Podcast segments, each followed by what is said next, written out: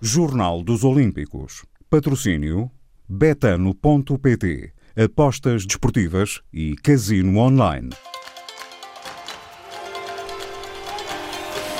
E voltamos ao desporto nesta manhã de quarta-feira, ao Jornal dos Olímpicos, Miguel Jorge Fernandes. Cumpridas as primeiras horas desta 12 Jornada dos Jogos Olímpicos, com atletas portugueses em prova, na canoagem Teresa Portela apurou-se diretamente para as meias finais do K1 500 metros, ao contrário de Joana Vasconcelos, que foi relegada para a luta nos quartos final, onde acabou por ser eliminada. Com a semifinal garantida, Teresa Portela, em declarações na RTP, descreveu uma eliminatória difícil.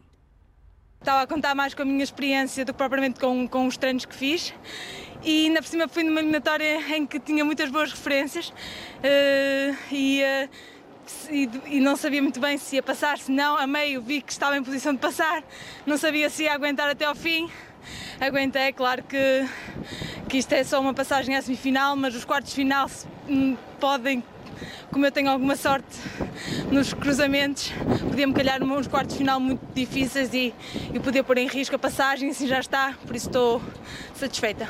Teresa Portela avisou ainda que vai ser difícil conseguir melhor do que as meias finais nesta prova de K1 500 metros, canoagem portuguesa nos Jogos Olímpicos. Na primeira prova do dia, durante a madrugada, a maratona de águas abertas, Angélica André foi a 17 a 5 minutos da vencedora, que foi a brasileira Ana Marcela Cunha.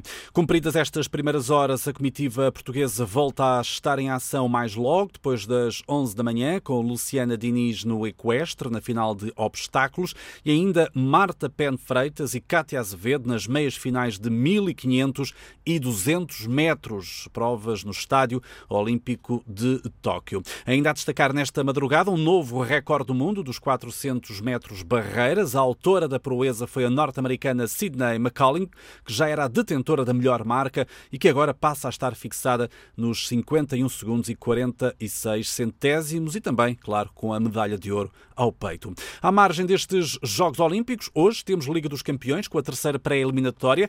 O Benfica vai jogar logo mais em Moscovo, no terreno do Spartak, a partir das 6 da tarde. Os encarnados que têm o objetivo de entrar na fase de grupos, para além da importância desportiva, também a questão financeira, com os prémios milionários da competição. Se entrar na fase de grupos, o Benfica recebe 37 milhões de euros. O treinador Jorge Jesus, na conferência de imprensa da antevisão ao jogo, falou desse objetivo e garantiu que o processo cartão vermelho, que terminou com a saída do clube do ex-presidente Luís Felipe Vieira, não abalou a equipa de futebol. Para nós foi uma surpresa, não que isto tenha influenciado alguma coisa na nossa forma de trabalhar no nosso dia a dia. A estrutura estava montada e estava bem montada. Eh, na altura, pelo presidente, o vice-presidente e o treinador, e agora será pelo atual presidente e o treinador. Portanto, nós partilhávamos as nossas ideias, os três, muito diariamente e sabíamos perfeitamente qual era o caminho, não é? E esse caminho agora está uh, com a equipa, não nos tem faltado nada, o caminho estava, estava aberto e, portanto, uh, neste momento a única coisa que nos falta caminhar, que é o primeiro jogo, é ganhar amanhã. Jorge Jesus garantiu que para esta tarde, frente ao Spartak Moscou, o Benfica vai estar com ambição. Aquilo que se pode esperar da equipa do Benfica neste, neste nosso primeiro jogo oficial é principalmente muita ambição, muita confiança e, e com uma vontade muito forte de poder passar esta primeira eliminatória. Do lado dos russos, o treinador português Rui Vitória fala num duelo que vai ser, acredita, equilibrado.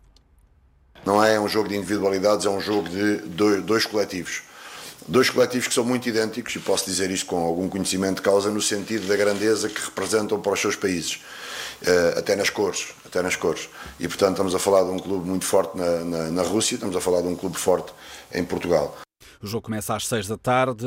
Spartak de Moscovo Benfica, na Rússia, primeira mão da terceira pré-eliminatória da Liga dos Campeões e com relato aqui na TSF. Também hoje, para esta terceira pré-eliminatória, vão entrar em campo às sete da tarde o Dinamo Zagreb, Legia de Varsóvia e o Ferencváros Slavia de Praga. Já ontem, o Estrela Vermelha 1, Sheriff 1, Malmo 2, Rangers 1, o Cluj 1, Young Boys 1 e também o Shakhtar Donetsk a vencer na Bélgica por 2-1 no terreno do Genk. E atenção, este PSV Eindhoven 3, Midtjylland 0. Aqui o resultado que já dá vantagem aos holandeses. Deste duelo vai sair o adversário do Benfica, caso os encarnados sigam também em frente nesta terceira pré-eliminatória, adversário para os play-off. E ainda a destacar o Olympiacos 1, Lodogorets 1 e o Sparta de Praga 0, Mónaco 2. Este jogo entre o Sparta e o Mónaco esteve até interrompido durante alguns minutos por alegados insultos racistas dirigidos aos franceses e que contaram com a titularidade de Gelson Martins. Na sequência do primeiro gol apontado pelos monegascos, os jogadores do Mónaco falaram de imediato com o árbitro inglês Michael Oliver para revelar que tinham aparentemente sido alvo de insultos racistas por parte dos adeptos checos. O jogo foi interrompido, mais tarde retomado após avisos feitos para a bancada pela organização do encontro. Também hoje destaque para a edição 82 da Volta a Portugal em bicicleta, vai para a estrada com partida em Lisboa e chegada no dia 15 de agosto a Viseu. Um duelo esperado entre a W52 Futebol Clube do Porto e a EFAPEL, num total de 1568 km e que começa já hoje no prólogo, em Lisboa, e com algumas regras novas, Tiago Santos. Sentados em cadeiras e com distanciamento, os ciclistas devem aguardar desta forma o início do percurso no contrarrelógio individual, no posto que está assinalado. Está aqui uma primeira regra para esta volta a Portugal número 82, em plena pandemia e depois de um ano de interregno. Amaro Antunes venceu a edição especial do ano passado e por isso agora com a camisola número 1 vai ter de esperar pelo último grupo para iniciar a participação nesta volta a Portugal. Também com a camisola azul da W52 Futebol Clube do Porto, outro dos candidatos à amarela final. João Rodrigues, ele venceu em 2019 na última volta antes da pandemia. Para os Dragões, atenção também à concorrência da FAPEL de António Carvalho ou da Atunjanal Tavira de Gustavo Veloso. Também a equipa Movistar, que chega de Espanha, está entre as melhores do mundo e regressa este ano à volta a Portugal. Depois de Lisboa, a volta vai ser sempre a subir. Primeira etapa com a ligação entre Torres Vedras e Setúbal e depois vem a ligação entre Ponte de Sor e Castelo Branco. À terceira etapa, a Torre, uma das etapas míticas da volta a Portugal, para marcar as primeiras diferenças entre o pelotão. Para os últimos dias, uma sequência com Serra do Laroco, em Montalegre, a Senhora da Graça, em Mondinho de Basto, antes do final na cidade de Viseu, uma vez mais em terreno plano e com os ponteiros a contar no contrarrelógio final. Prova que arranca esta tarde às 15h20 com um prólogo, partida e chegada na Praça do Império em Lisboa, um contrarrelógio individual de 5 km e 400 metros, volta a Portugal em bicicleta, arranca hoje e com reportagem diária na TSF.